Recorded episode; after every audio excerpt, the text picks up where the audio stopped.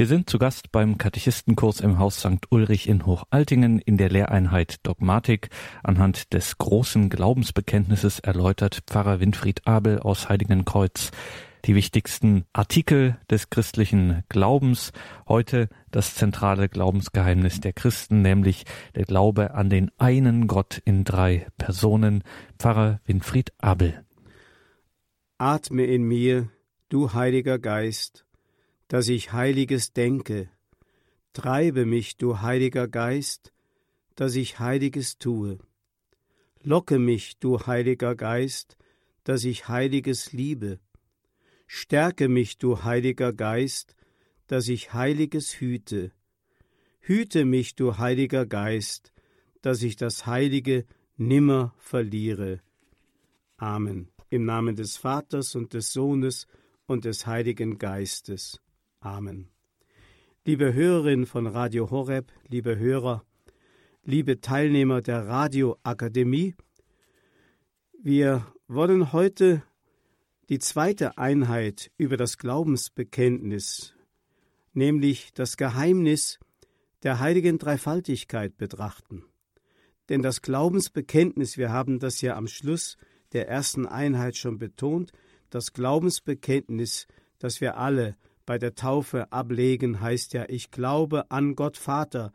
Und der Täufling, sofern er erwachsen oder jugendlich ist, der kann nun auch schon selber und später bei der Firmung wird er es noch einmal tun, schon bekennen, ja, ich glaube an Gott Vater, ich glaube an Jesus Christus, seinen Sohn, ich glaube an den Heiligen Geist. Davon handelt das Glaubensbekenntnis. Das Glaubensbekenntnis ist also eine Zusammenfassung der wichtigsten Formen, der wichtigsten Inhalte des Glaubens und ist so etwas wie ein Lobpreis Gottes, eine Verherrlichung Gottes und eine Verherrlichung der Dreifaltigkeit. Und diese Verherrlichung der Dreifaltigkeit war das Ziel der Feierlichkeiten des großen Jubiläums, das die Kirche im Jahre 2000 gefeiert hat. Das heilige Jahr bildete den Abschluss und zugleich auch den Höhepunkt der großen Trilogie der Vorbereitungsjahre 1997, als Jesus Christus im Mittelpunkt der Betrachtung stand, des Jahres 1998, als der Heilige Geist das Thema war, und 1999 als Gott Vater der Mittelpunkt der Verkündigung war und im Jahre 2000 dann eben das Jahr der Dreifaltigkeit, die Verherrlichung des dreifaltigen Gottes sozusagen als eine zukunftsweisende Wahrheitsverkündigung für das dritte Jahrtausend. Zunächst einmal ist das Geheimnis der Dreifaltigkeit für uns etwas Unerklärbares im tiefsten Grund. Wie können wir daran glauben, dass Gott einer und drei zugleich ist? Der heilige Patrick, der Apostel Irlands, Patricius, der 461 gestorben ist, hat die heilige Dreifaltigkeit zum wesentlichen Thema seiner Verkündigung gemacht. Und so kam es tatsächlich, dass die Präambel der irischen Verfassung, die 1937 formuliert worden ist, so etwa beginnt In the name of the most holy Trinity, im Namen der allerheiligsten Dreifaltigkeit, von der alle Autorität stammt und zu der als unserem letzten Ziel alle Handlungen der Menschen und der Staaten hingelenkt werden müssen. So fängt die irische Verfassung an, also im Namen der heiligen Dreifaltigkeit, der höchsten Autorität, auch für jede staatliche Autorität. Ich wünschte, das wäre auch der Inhalt unserer Verfassung und zugleich auch das Verständnis unserer Verfassung. Und diese Verfassung in Irland endet mit einem gälischen Lobspruch auf Gott, zur Verherrlichung Gottes und zur Ehre Irlands. Das war das Werk des heiligen Patrick, der 385 als römischer Bürger der Provinz Britannien geboren war ein Sohn eines römischen Offiziers, als 16-Jähriger von Piraten nach Irland verschleppt und als Sklave verkauft worden ist. Und dort in Irland erlebt er, während er die Schafe hütet, seine Bekehrung. Er war zwar zuvor schon Christ, aber jetzt hat er eine intensive, tiefe innere Begegnung mit Christus gehabt. Er studiert auf dem Festland und pilgert nach Italien, lernt die Mönchskolonien auf den Inseln des Tyrrhenischen Meeres kennen, und dann kehrt er nach Irland zurück und missioniert vor allem in Nord- und Westirland, wo noch niemand das Wort Gottes gehört hatte. Er passte sehr geschickt die kirchliche Organisation den irischen Verhältnissen an, gründet eine monastische Gemeinschaft als geistliches Kapitel an Bischofssitzen und organisiert also auch die Kirche und das kirchliche Wesen. Patrick wird oft dargestellt mit einem Kleeblatt in der Hand. Und so hat er den Iren das Geheimnis des dreifaltigen Gottes anhand eines ihnen bekannten Symbols erklärt. In seiner berühmten Confessio verteidigt er seinen Glauben gegen alle Anfeindungen. Jetzt das Zitat Es ist kein anderer Gott von Ewigkeit zu Ewigkeit als Gott der Vater, ungezeugt, ohne Anfang, von dem aller Anfang kommt, und sein Sohn Jesus Christus, der, wie wir bezeugen, immer beim Vater gewesen ist, um vom Vater vor dem Anfang der Welt, vor allem Anfang auf uns unerklärliche Weise geistig gezeugt worden ist. Er hat den Heiligen Geist in überreichem Maß über uns ausgegossen, Gabe und Unterpfand der Unsterblichkeit, der alle, die glauben und gehorchen, zu Kindern Gottes und zu Miterben Christi macht. Als ich nach Irland gekommen war, ich hatte täglich die Schafe zu weiden und betete oft. Da mehrte sich in mir die Liebe zu Gott und mein Glaube wuchs. Vor Morgengrauen erhob ich mich zum Gebet, ob es schneite, fror oder regnete, ich verspürte keine Beschwerden und es war keine Trägheit mehr in mir. So bekennt der heilige Patrick Patricius seinen Glauben an den dreifaltigen Gott. Er hat also im Symbol des Kleeblattes den Iren erklärt, schaut mal, das ist doch ein Blatt, und dennoch besteht es aus drei Teilblättern sozusagen, die das eine Blatt ausmachen, so dass sie eine Einheit sind und eine Dreiheit zugleich. Man könnte es auch vergleichen. Für mich ist das so ein Bild geworden, wenn ich durch die Natur, ähm, durch eine Landschaft fahre und sehe manchmal drei Bäume direkt nebeneinander stehen, die eine gemeinsame Baumkrone bilden, so dass man von oben meint, es sei ein Baum und dann unten die drei Stämme sieht. So könnte man das auch sehen. Das sind natürlich armselige Hilfsmittel, die das eigentliche Geheimnis vielleicht nur andeutungsweise uns ein wenig zugänglich machen, aber erklären können wir es nicht, weil Gott in sich ein Geheimnis ist. Alle christologischen Streitigkeiten im Altertum und im Mittelalter kreisen um dieses Geheimnis der Dreifaltigkeit. Der nach Kleinasien verbannte Bischof Hilarius von Poitiers, ein Zeitgenosse des heiligen Athanasius, der ja damals in Alexandrien war, also in Ägypten, und dann nach Westen ins Exil geschickt wurde, während Hilarius von Poitiers vom Westen in den Osten ins Exil nach Kleinasien geschickt wurde. Der heilige Bischof Hilarius schreibt damals in einem Vorwort zu einem Buch gegen die Arianer, die die Gottheit Christi geleugnet haben. Jetzt das Zitat. Ich sah mich gezwungen, meine ungeschickten Worte zu benutzen, um die unsagbaren Mysterien zu erklären und den Zufälligkeiten einer menschlichen Sprache diese Geheimnisse zu überantworten, die eigentlich im Glauben und in der Verehrung unserer Seelen verwahrt bleiben müssten. Diese Formulierung finde ich so wunderschön, wie er ebenso von dieser Zufälligkeit der menschlichen Worte und Sprache spricht, die eigentlich ein Geheimnis gar nicht zum Ausdruck bringen können. Unsagbare Mysterien nennt er dieses Geheimnis. Das heißt also, man findet dafür keine Worte, der heilige Paulus sagt einmal, nur der Heilige Geist findet dafür Worte, aber die sind für uns wie ein Stammeln, das eigentlich gar kein richtiges äh, Verständnis ermöglicht, wenn es nicht von Herz zu Herz, von Gott zum Menschen uns eingegeben wird. Es wird ja berichtet, dass der heilige Augustinus, zumindest wird er oft auch so dargestellt, eines Tages am Meeresstrand entlang ging und über das hohe und tiefe Geheimnis der heiligen Dreifaltigkeit nachdachte.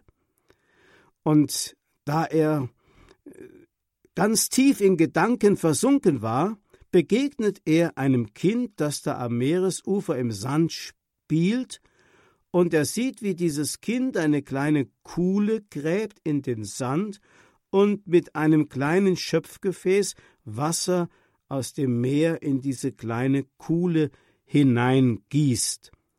Und Augustinus fragt das Kind, Was machst du da? Das Kind antwortet, Ich versuche das Meer in diese kleine Kuhle zu schöpfen. Und da lächelt der Bischof und sagt zu dem Kind, Schau doch mal, dieses riesige, unermessliche Meer, du siehst kaum den Horizont, du siehst nur ganz hinten, irgendwie weit weg, siehst du etwas, was aber doch so nah ist, und dann die Tiefe, die unergründliche Tiefe des Meeres, das alles willst du in diese kleine Kuhle hineinschöpfen, das ist unmöglich. Das Kind antwortet, genauso unmöglich ist es, das tiefgründige und das weite Geheimnis des dreifaltigen Gottes in das kleine Gefäß des Gehirns eines Menschen zu gießen. Es war also ein Engel wohl, der dem heiligen Bischof Augustinus da begegnet war, um ihm zu sagen Streng dich nicht an, dein Verstand wird es nie begreifen, aber wenn du deine Knie anbetend beugst, dann kommst du diesem Geheimnis näher. Das will damit gesagt sein. Deswegen wird der heilige Augustinus wie zum Beispiel im Dom zu Fulda, als Kirchenvater dargestellt, mit einem Kind zu Füßen, das einen Schöpflöffel in der Hand trägt. Eine Erinnerung daran, dass wir unserem Verstand nicht viel zu viel zutrauen sollten, obwohl wir ihn natürlich auch gebrauchen sollen. Und daraus leiten sich zwei Kritikpunkte ab, nämlich eine gewisse Widersprüchlichkeit, eine Unlogik eine Unbegreiflichkeit des dreifaltigen Geheimnisses, wir werden es nie erfassen. Und zweitens so etwas wie eine Lebensfremdheit, eine Irrelevanz oder Folgenlosigkeit. Was interessiert es, ob Gott einer ist oder dreifaltig oder hundertfältig ist? Das sei einfach einmal etwas ironisch gesagt. Immanuel Kant hat 1798 einmal gesagt, aus der Dreifaltigkeitslehre lässt sich schlechterdings nichts fürs Praktische machen. Also, wenn Gott eine solche Zusammensetzung aus drei Personen ist, was hat das mit dem praktischen Leben zu tun? Oder ein Schüler sagt heute, Dreifaltigkeit, das ist für mich ein theologisches Kreuzworträtsel ohne Bedeutung für das Leben.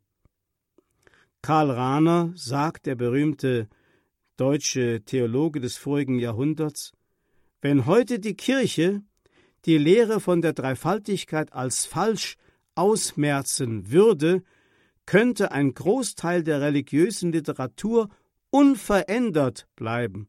Das heißt, das Geheimnis der Dreifaltigkeit ist nicht einmal in einem Großteil der theologischen Literatur heute gegenwärtig oder relevant. Da ich das etwas provokativ gesagt habe, jetzt stellt sich die Frage, ist das dreifaltige Wesen Gottes wirklich irrelevant für unseren Glauben bzw. für das praktische Leben?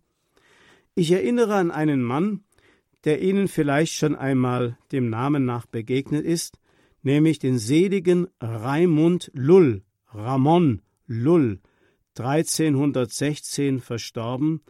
Er ist der Patron von Mallorca, liegt auch auf der Insel Mallorca begraben. Er war ein besonders bemerkenswerter Heiliger, ein Gelehrter, ein Seelsorger, ein Schriftsteller, ein Organisator, ständig auf Reisen, immer wieder von missionarischem Eifer gedrängt, ein heiliger Laie. In einem Gesang bekennt er über sich Gott Vater, Sohn und Geist zur Ehr, wie er dreieinig heilig wär, dies dazu tun, mich mühte sehr. Er hat wirklich das zum Inhalt seiner Verkündigung gemacht, den dreifaltigen Gott zu bekennen und den Menschen die Bedeutsamkeit auch für das ganz praktische Leben der dreifaltigen Wesenheit Gottes zu erklären. Mit 30 Jahren hatte er so etwas wie eine Bekehrung. Bekehrung heißt ja nicht, dass er vorher ein Heide war oder total ungläubig, sondern wie etwa Franziskus, zwar schon gläubig und Kirchgänger, aber nicht mit glühendem Herzen. Jetzt hatte er also eine Bekehrung und das glühende Herz blieb zurück und er verließ 1263 seine Frau und die beiden Kinder, um nach Nordafrika zu gehen und die Muslime zu bekehren. Er lernte Arabisch, bereiste Sizilien, damals wahrscheinlich noch von den Mauren äh, besetzt, Mallorca, Zypern und Neapel, um Araber und Juden zu bekehren. Er schrieb viele Bücher, und immer wieder betont er auch die wichtige Rolle der Vernunft, weist ihr aber auch ganz klare Grenzen zu. Zitat Nochmals betone ich, wenn ich die ganze Dreieinigkeit verstehen und begreifen will, sündige ich schwer, weil das Endliche das Unendliche nicht begreifen kann. Wir denken wieder an Augustinus und das Kind. Das Endliche kann das Unendliche nicht begreifen. Im Eifer für den dreifaltigen Gott ist Raimund, der auch Ramon genannt wird, Lull, dreimal zu den Sarazenen in Tunis und in Numidien gereist, um sie mit Verstandesschärfe zu überzeugen. Sein Argument sinngemäß, Gott könne von Ewigkeit nicht gut sein, Gott könne von Ewigkeit nicht die Liebe sein, wenn er nicht seine Güte und seine Liebe mitteilen könne, dann wäre er vor der Schöpfung eine einsame Monade, also ein ganz einsames, einfaches Wesen ohne Gegenüber. Es könne demzufolge also auch keinen ein persönlichen Gott geben. Ich habe das in der ersten Betrachtung und Einheit schon gesagt. Eine Person hat immer etwas mit Herz zu tun, mit Liebesfähigkeit zu tun. Und Liebesfähigkeit setzt immer voraus ein Subjekt, das ein Herz hat und liebt, und ein Objekt, das gleichzeitig auch eine Person ist, so dass zwei Personen einander lieben und wieder geliebt werden können, aber ein ein persönlicher Gott ist ein Widerspruch in sich. Eine Person, die nur einzig und allein ist, kann keine Person sein, weil sie kein geliebtes Gegenüber haben kann.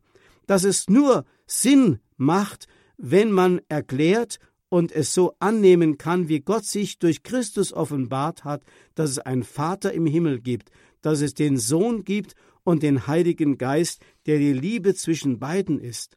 Das war Lulls Leidenschaft, das zu verkünden und den Menschen klarzumachen. Leute, versteht doch, ein einsamer Gott kann kein liebender Gott sein. Er könnte höchstens so etwas wie ein Schicksal sein oder etwas, was den Menschen ohnmächtig macht und ausliefert an irgendeinen launenhaften Gott, der sich vielleicht an den Menschen auslässt. Aber er kann nicht die Liebe in Person sein. Das kann nur der sein, der ein Subjekt der Liebe ist, das von Ewigkeit auch ein Objekt der Liebe hat, das zugleich ein Subjekt, also eine Person ist. Raimund Lull ist mit dieser Botschaft ist er durch die Lande gereist in Nordafrika, und die Muslime haben ihn eingekerkert und ausgewiesen und schließlich umgebracht, gesteinigt. Halb tot gelangte er nach Mallorca, wo er 1316 gestorben ist und als Patron Mallorcas verehrt wird. Hierbei geht es nicht um die Frage, nützt mir der Glaube an den dreifaltigen Gott? Kann ich damit etwas anfangen? Hat das etwas mit meinem praktischen Leben zu tun? Sondern es geht zunächst einmal darum, dass es eine vorgegebene Wahrheit gibt. Ob sie mir schmeckt oder nicht, das ist zunächst einmal gar nicht wichtig, aber Wahrheit ist immer etwas Vorgegebenes, das meinem Leben und meinem Denken vorausgeht. Eine Wahrheit ist immer schon da. Sagen wir es mal ganz schlicht, drei mal drei ist neun, das gab es schon, bevor ich existierte und war einfach schon da, bevor ein Mensch auf die Welt kam. Also bevor ich denken kann, ist die Wahrheit schon da. Nicht ich befinde mich über der Wahrheit, sondern sie befindet sich über mir und erleuchtet meinen Geist. Also, Wahrheit kann nur empfangen werden und kann nicht konstruiert werden. Und so kann auch Gott nur als Wahrheit empfangen werden und erkannt werden. Wir können Gott nicht konstruieren oder mit unserem Verstand bis ins Letzte begreifen. Wenn also die Heilige Schrift sagt, der Mensch sei nach Gottes Bild geschaffen, dann hat das gewaltige Konsequenzen für unser Leben. Es ergeben sich zwei alternative Fragen. Spiegeln wir den wider, der ein einziger, einsamer und ein einpersönlicher Gott ist, wobei das Wort einpersönlich ein Widerspruch in sich ist, also spiegeln wir den wider, der ein Einsamer, eine Monade ist, oder spiegeln wir den wider, der Gemeinschaft und Liebe ist. Ich erinnere mich an einen Professor, den ich in Fulda in der Theologischen Hochschule hatte. Er hielt, als er zum Professor dort ernannt wurde, seine Eröffnungsvorlesung und da war es das Thema schlechthin, was der Inhalt dieser ersten Vorlesung war. Gott ist Gemeinschaft. Gott ist Gemeinschaft. Gemeinschaft der Liebe. Und letzteres genau das und nicht der einsame Gott. Dieses entspricht der Wirklichkeit. Nur von Gottes drei Person sein können wir auch unser Dasein begreifen und deuten. Jetzt könnte ich viele Zitate bringen aus den Schriften der heiligen Hildegard von Bingen, die darüber sehr vieles uns überliefert hat, was sie empfangen hat als Offenbarung, dass also das dreifaltige Wesen Gottes auch ablesbar ist an allen Dingen der Natur, natürlich auch an der Natur des Menschen, der auch ein dreifaltiges Wesen als Leib, Seele, Geist ist. Eine einzige und ewige Gestalt kann nicht lieben, weil sie kein Gegenüber hat. Das Christentum ist die einzige Weltreligion, die aufgrund ihres Gottesbildes die Liebe zum gesellschaftlichen Programm hat, denn Gott ist Gemeinschaft und der Mensch ist ebenfalls auf Gemeinschaft hingeschaffen und kann sich nicht einmal entfalten als Mensch, ohne auf der Basis einer Gemeinschaft und in eine Gemeinschaft hinein, mit allen Konsequenzen.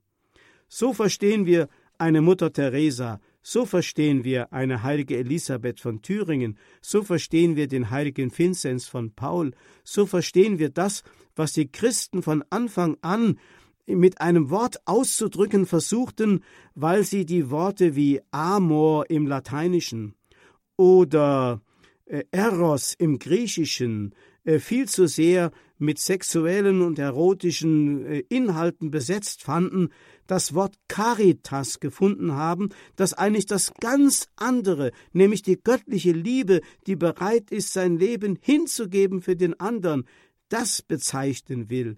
Das ist also das, was die konsequent Konsequenz des dreifaltigen Gottes ist, das hat etwas Personhaftes, das hat etwas mit dem Leben zu tun, das hat Konsequenzen und ist nicht einfach nur ein theologisches abstraktes Kreuzworträtsel. Der heilige Gregor von Nazianz, der im vierten Jahrhundert gelebt hat, hat einmal in einer Ansprache an die Taufbewerber Folgendes gesagt: Zitat Bewahrt mir vor allem dieses gute Vermächtnis, für das ich lebe und kämpfe, mit dem ich sterben will, und das mich alle Übel ertragen und alle Vergnügungen geringschätzen lässt, nämlich das Bekenntnis des Glaubens an den Vater und den Sohn und den Heiligen Geist. Ich vertraue es euch heute an. Gott als Ganzer, jeder in sich selber betrachtet, Gott als drei zusammen betrachtet. Kaum habe ich begonnen, an die Einheit zu denken, und schon taucht die Dreifaltigkeit mich in ihren Glanz. Kaum habe ich begonnen, an die Dreifaltigkeit zu denken, und schon überwältigt mich wieder die Einheit. Wunderbar. Da spürt man, dieser Theologe hat lebendige Beziehung zum dreifaltigen Gott, lebt aus diesem Geheimnis und ist zutiefst erfüllt in all dem, was er redet und tut, von diesem Geheimnis. Das hat wirklich Auswirkungen auf das Praktische. Wir sagten schon, wenn Gott nicht aus seiner Verborgenheit heraustritt, also sich offenbart, findet unser Erkennen keinen Zugang zu ihm. Die sogenannten Gottesbeweise der Scholastiker, die eigentlich mehr Gottes Erweise sind, sind gewisse Zugänge zu Gott, die mit der Vernunft möglich sind, wie der heilige Paulus auch im Römerbrief im ersten Kapitel schreibt, dass man mit den Mitteln der Vernunft den, äh, an den Dingen der Schöpfung auf den Schöpfer schließen kann, aber irgendwo bleibt die Vernunft stehen und dann braucht es den sich offenbarenden Gott. Gott bricht sein Schweigen. Die Frage, hat er je ganz geschwiegen? Bedeutet nicht Offenbarung, dass er uns nur die Augen öffnet, damit wir richtig sehen können. Es gibt eine Geschichte, wo Jesus einem Blinden das Augenlicht wieder schenkt, und er wird in zwei Etappen geheilt. Einmal berührt Jesus seine Augen und dann fragt er ihn, siehst du etwas? Dann sagt er, ja, ich sehe Menschen, so wie Bäume umhergehen. Ein Blinder hat ja natürlich keine andere Erkenntnis von Menschen, als wenn er ihn betastet, dass er so wie ein Baumstamm ist. Aber er kann sich einen Baum mit einer Krone ja gar nicht vorstellen. Und dann berührt ihn Jesus ein zweites Mal. Und dann heißt es, und da gingen ihm die Augen auf und er konnte richtig sehen. Im Griechischen wird dieses Wort richtig sehen mit dem Wort diablepein bezeichnet, das heißt wörtlich durchblicken können. Er hatte plötzlich Durchblick und diesen Durchblick kann uns nur Gott schenken durch seinen Heiligen Geist. Der Mensch kann mit seinen Verstandeskräften, mit seinen Sinnesfähigkeiten nur eigentlich die Oberfläche dessen ertasten, was ihm vor Augen steht. Aber Gott kann uns den Durchblick schenken, dass wir richtig sehen können. Durch die Schöpfung hindurch, aber auch durch die Menschwerdung Gottes hindurch, dass wir Jesus, den Sohn der Maria, dem Pflegesohn Josefs, eben nicht nur als Menschen und historisches Wesen, sondern als den Christus erkennen können. Und Christus, das ist eben Gott und Mensch mit einer wunderbaren Botschaft, mit einem wunderbaren Werk der Erlösung, der Sündenvergebung, die eben nur von Gott kommen kann. Also Jesus als Christus zu erkennen, ist nur auf dem Weg des Diablepein, des Durchblickens, des Hineinschauens, des Hineingenommenwerdens, des sich hineinglaubens durch den Heiligen Geist uns als Prozess geschenkt, nur auf diesem Wege möglich. Wir müssen also zunächst unseren Blick justieren. Es geht um die richtige Blickrichtung. Ausgangspunkt des richtigen Erkennens ist nicht der Mensch, sondern Gott selber. Er kann uns sich offenbaren, wir werden von uns mit unseren Eigenkräften nur immer an eine Grenze stoßen, die vielleicht in uns eine tiefe, tiefe, tiefe Sehnsucht ermöglicht, dass wir uns öffnen, dass Gott zu uns sprechen kann.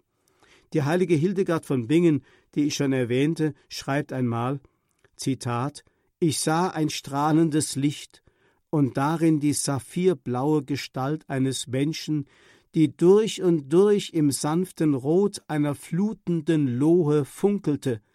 Das helle Licht durchflutete die funkelnde Lohe ganz und gar, wie auch die funkelnde Lohe das helle Licht, beide durchfluteten wiederum die Menschengestalt durch und durch, so dass alle drei als eine einzige Lichtfülle westen in einer Kraft, in einer Kraft und Macht.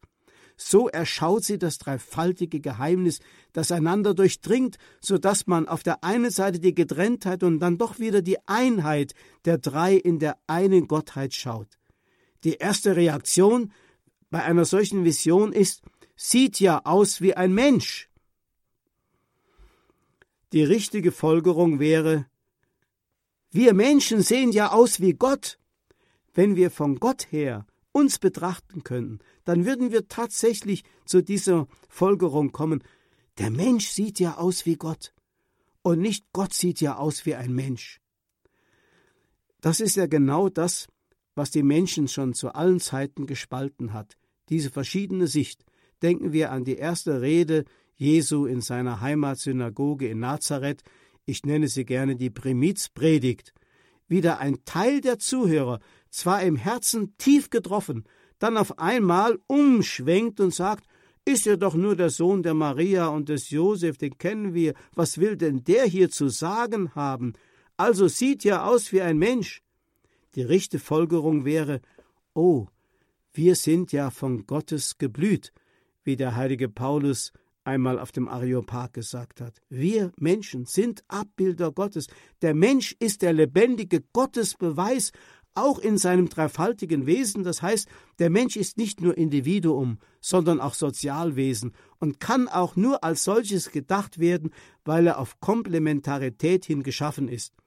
In unserem Jahrhundert der Atomisierung der Gesellschaft und der Individualisierung des Menschen ist das kaum noch zu vermitteln, und deswegen darf man heute nicht mehr von Mann und Frau und Kind, Vater, Mutter, Kind, der verbindenden Liebe von Mann und Frau, die personenhaft im Kind hervorleuchtet, also Abbild der Dreifaltigkeit ist, darf man heute kaum noch erwähnen, weil man eben den Menschen nur als Individuum betrachtet und nicht mehr als Abbild des dreifaltigen Gottes. Der Weltkatechismus unter der Nummer 261 sagt Folgendes. Das Mysterium der heiligsten Dreifaltigkeit ist das zentrale Geheimnis des christlichen Glaubens und Lebens. Einzig Gott kann uns von ihm Kenntnis geben, indem er sich als Vater, Sohn und Heiliger Geist offenbart. Der Mensch ist also aus sich nicht in der Lage, Gott zu erkennen sondern nur einen Zugang zu finden und eine tiefe Sehnsucht zu entfalten, sich zu öffnen für diese Offenbarung Gottes. Noch einmal, der dreifaltige Gott ist ursprünglich kein Glaubenssatz, also keine bloße Dogmatik, sondern ein Ereignis, eine neutestamentliche Grunderfahrung des Menschen. Zunächst einmal erfahren wir ihn an unserem Leben, in unserem Herzen so erfahren wir den Vater als den Urgrund des Seins, so erfahren wir den Sohn, da wir von ihm geheilt, geführt, begleitet und angesprochen und belehrt werden, so erfahren wir den Heiligen Geist, der uns belebt, der uns entflammt, der uns stärkt. Also der dreifaltige Gott ist immer Ereignis und Erlebnis, nur es in Worte zu fassen, dafür braucht es eine Offenbarung, damit wir die richtigen Worte finden, obwohl die Bilder und Worte, die hier gebraucht werden, auch wieder aus unserem eigenen Verständnis entstammen. Das Wort Vater und Sohn, Das suggeriert ja eigentlich oft ein falsches Verständnis, als wenn der Vater vorher gewesen wäre, der Sohn später gewesen wäre. Jetzt denken wir wieder in zeitlichen Kategorien, die auf Gott gar nicht anwendbar sind. Wir merken also, wir werden das Geheimnis nie recht begreifen, aber es ist in uns zum Ereignis geworden. Es prägt unser Leben, es formt unser Leben. Und wenn wir dann noch glaubend uns diesem Geheimnis hingeben, dann werden wir das Geheimnis auch wirklich ins praktische Leben übersetzen können. Wie gesagt, Mann und Frau als liebende Personen werden Vater und Mutter, denn das Kind ist die dritte Person, die Gestalt gewordene Liebe zwischen den Zweien und somit ein Abbild des Dreifaltigen, obwohl in zeitlicher Distanz. Aber das trifft auf Gott eben nicht zu, deswegen sind es eben Abbilder. Man spricht auch von analogem Verständnis. Also, der Gott der Christen ist kein einsamer Gott, keine Monade, kein monarchischer Übervater überm Sternenzelt, sondern unser Immanuel, unser Gott mit uns, unser Gott in uns. Der heilige Gregor von Nazianz sagt einmal, aus dem Licht des Vaters erfassen wir den Sohn als Licht vom Licht. Dass der Heilige Geist ist, das ist eine kurze und schlichte Theologie der Dreifaltigkeit. Noch einmal, aus dem Licht des Vaters erfassen wir den Sohn als Licht vom Licht, das der Heilige Geist ist. Das ist eine kurze und schlichte Theologie der Dreifaltigkeit. Der Vater ist der Gott über uns, der Sohn, der Sohn neben und mit uns der Heilige Geist, der Gott in uns. So könnte man es auch mit armseligen Worten zu verstehen geben. Der heilige Gregor von Nazian spricht vom Pulsieren in Gott. So wird aus der Einheit eine Dreiheit und aus der Dreiheit wieder eine Einheit also Gott etwas ganz Dynamisches. Eine, die Theologen nennen das eine Perichorese, das Durchdringen der verschiedenen Personen, die eine Einheit bilden und doch getrennte Personen sind. Perichorese, das Wort peri, griechisch heißt herum, und Choros heißt Reigentanz oder auch Chor. Also wörtlich heißt es ein Herum Tanzen oder ein im Chor äh, zu einer Einstimmigkeit oder zu einer Harmonie finden. Drei Stimmen vereint, miteinander verwoben, bilden einen Chor. Man könnte sagen, wenn man das jetzt in Musik wirklich übersetzen will, dann ist für mich eines der größten Vorbilder für eine Musik, die sich direkt vom dreifaltigen Gott ableitet, der große Kirchenmusiker Johann Sebastian Bach. In seiner Kontrapunktik, wo er drei Melodien zu einer verweben kann und wunderbare Harmonien erzeugen kann, für mich ist das Offenbarung pur. Eine solche Musik, die wirklich nur vom Himmel kommen kann und ein Abbild des dreifaltigen Gottes ist, eine Einheit in der Dreiheit. Man vergleiche zum Beispiel einmal, wie man früher getanzt hat im Paartanz und wie man heute, wenn man so sieht in den Diskotheken, wie die Tänzer sich bewegen, nur noch einsam jeder für sich tanzt. Da sieht man, diese Art Perichorese, wie man sie früher kannte im Reigentanz, ist heute verloren gegangen. Jeder ist zu einem Einsamen und Einzelnen geworden. Perichorese bedeutet, was dem einen gehört, gehört auch dem anderen. Was der eine tut, vollzieht sich für und mit den anderen. Da merken wir, der Himmel ist sozusagen der Ursprung der Ästhetik, besser gesagt, Gott ist der Ursprung der Ästhetik. Ästhetik kommt eben von dieser Harmonie der Verschiedenheit. Sie merken also, die heilige Dreifaltigkeit, die gibt gewaltig viel her für das Praktische. Alles Schöne in der Kunst, in der Musik, in der Malerei, in der Dichtung, leitet sich vom dreifaltigen Gott ab, dessen besonderes Attribut die Schönheit ist. Schönheit aber ist ohne Gegensätze. Denken wir an die Kontrapunktik der Musik. Schönheit ist ohne Gegensätze und Vielfalt nicht denkbar. Wie in einer Symphonie wirken in Gott und in der Kirche als Abbild des Dreifaltigen die Verschiedenheiten zu einer wunderbaren Einheit und Harmonie zusammen. Ich sage immer, schauen Sie sich einmal die Orte an, an denen Menschen gelebt haben oder leben, die nicht an Gott glauben. Ich denke an den früheren Ostblock, an die DDR und an die Ostblockländer. Wenn Sie dorthin schauen, finden Sie aus deren Periode überhaupt nichts Schönes, das erhaltenswert wäre, überhaupt nichts Vorzeigenswertes, weil alles nur grau und grau und hässlich ist. Der Name Gottes ist allem Schönen eingeprägt.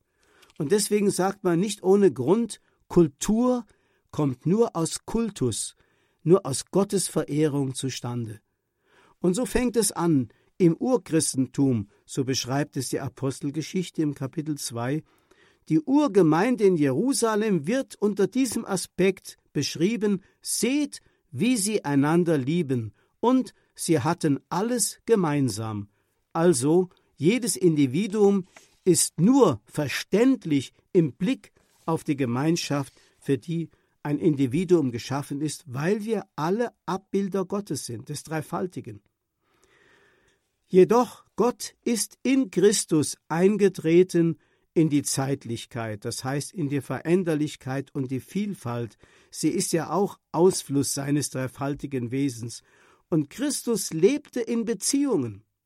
Immer wieder werden wir beobachten, Christus in seiner Familie, die heilige Familie, Christus in der Synagoge, Christus unter den Jüngern, Christus unter den Sündern, immer Christus in Beziehung, und wenn er an einer einsamen Stelle oder auf einem einsamen Berg war, in der Beziehung zu seinem Vater. Das Christentum hat das Denken der heidnischen Antike total revolutioniert. Sein bedeutet mit sein, miteinander sein. Das Sein Gottes bedeutet eben auch Gemeinschaft. Und so bedeutet das Sein des Menschen eben auch Gemeinschaft. Der tiefere Grund dafür ist eben das höchste göttliche Sein in drei Personen Vater, Sohn und Heiliger Geist. Gott ist also nicht eine Projektion des Menschen, sondern umgekehrt, der Mensch ist ein Projekt des dreifaltigen Gottes als Individuum und als Gemeinschaftswesen, also Einheit und Vielheit. Gott ist also Urbild für jede Gemeinschaft, für jede Familie, natürlich auch für die Kirche. Eine Gemeinschaft ist nicht eine Addition von Individuen, das wäre ein Kollektiv, denn sie hat eine gemeinsame Seele, Deswegen spricht man ja auch oft von Körperschaft. Das Wort Körperschaft ist eigentlich ein biblisches Wort, wo von dieser Einheit in verschiedenen Teilen, die sich zusammenfügen und von einer gemeinsamen Seele gehalten und durchströmt werden, von daher nur zu denken. Viele Zweige, die man zusammenlegt, ergeben eben keinen Baum, sondern sie müssen organisch aus dem Baum herauswachsen.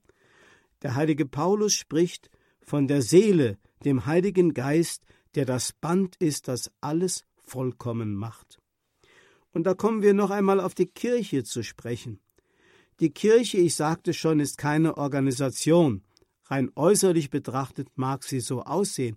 Sie ist ein Organismus, nicht eine Summe von glaubenden Individuen, auch nicht ein seelenloses Kollektiv gleichgeschalteter Jesus-Anhänger weder eine Demokratie gleichberechtigter noch eine Monarchie unter irgendeinem Papst, sondern das geheimnisvolle Abbild des dreifaltigen Gottes, das ist die Kirche, ein Leib, dessen Glieder zwar verschieden sind, weil es verschiedene Berufungen und Funktionen gibt, die aber zusammen eine Einheit bilden, weil ein Geist sie alle innerlich verbindet und belebt. Und dafür haben die Theologen ein Wort gefunden, das genau das zum Ausdruck bringt. Hierarchie. Wenn Sie heute das Wort Hierarchie rein innerweltlich hören, dann denken Sie dann an jemanden, der da ganz oben ist, da sagt man der Papst, dann kommen ein paar Kardinäle, dann kommen so ein paar alte Bischöfe und darunter kommen dann irgendwelche Prälaten, darunter kommen dann die Priester und ganz unten das dumme Volk Gottes. So stellen sich manche die Hierarchie vor, der Papst oben befiehlt und alle haben bis ins letzte Glied zu tun, was der Papst sagt. Stimmt doch gar nicht. Das Wort Hierarchie kommt aus dem Griechischen und heißt Hieros heißt heilig und Arche heißt Ursprung. Also heilige Ordnung aus heiligem Ursprung. Das Wesen der Kirche ist eben nicht etwas menschlich gemachtes, sondern etwas Göttliches, das aus dem Jenseits heraus wurzelt und im Diesseits seine Entfaltung hat. Wäre die Kirche eine demokratische Gemeinschaft, dann wäre sie wirklich eine Kirche von unten. Als Hierarchie aber ist sie eine Kirche von oben, so wie es etwa in der Offenbarung im 21. Kapitel heißt, ich sah die heilige Stadt, das neue Jerusalem, von Gott her aus dem Himmel herabkommen. Sie war bereit wie eine Braut, die sich für ihren Bräutigam geschmückt hat. Das heißt also, die Kirche ist eine Kirche von oben, sie hat in Gott ihren Ursprung und der Heilige Geist fügt die Glieder zu einem Leib oder wie Jesus sagt, zu einem Weinstock die Rebzweige zusammen. Jesus hat also dieses Modell für die Einheit in seinen Abschiedsreden und in dem sogenannten hohen priesterlichen Gebet vom Vater erbeten. Lass sie alle eins sein, wie du, Vater, in mir bist und ich in dir bin, so sollen auch sie in uns sein, damit die Welt glaubt, dass du mich gesandt hast. Dieses Wort in uns.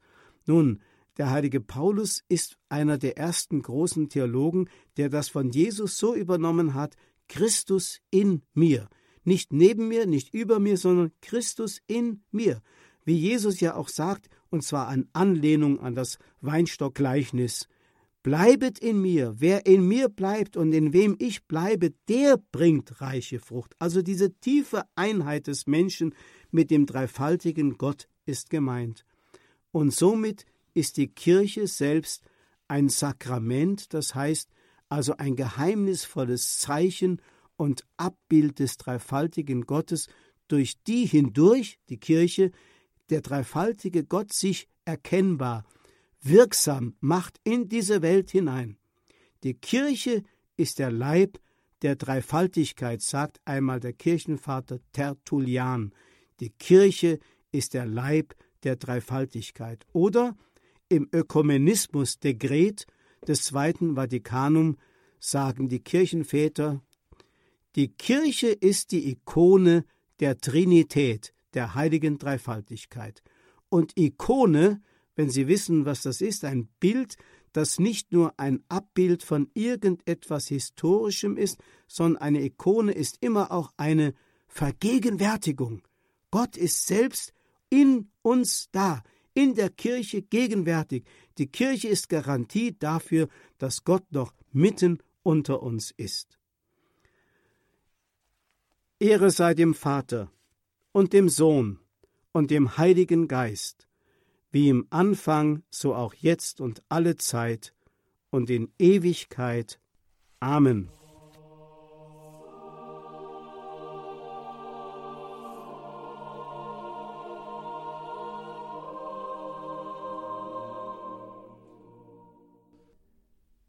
Das war Vortrag Nummer zwei der Lehreinheit Dogmatik des Katechistenkurses im Haus St. Ulrich in Hochaltingen. Wir hörten Pfarrer Winfried Abel aus Heiligenkreuz zum Thema der christliche Gott, der eine Gott in drei Personen. Das Ganze gibt es beim Radio Horeb CD-Dienst als Audiomitschnitt auf einer CD ganz klassisch oder aber im Podcast- und Downloadbereich in Kürze auf horeb.org horeb.org.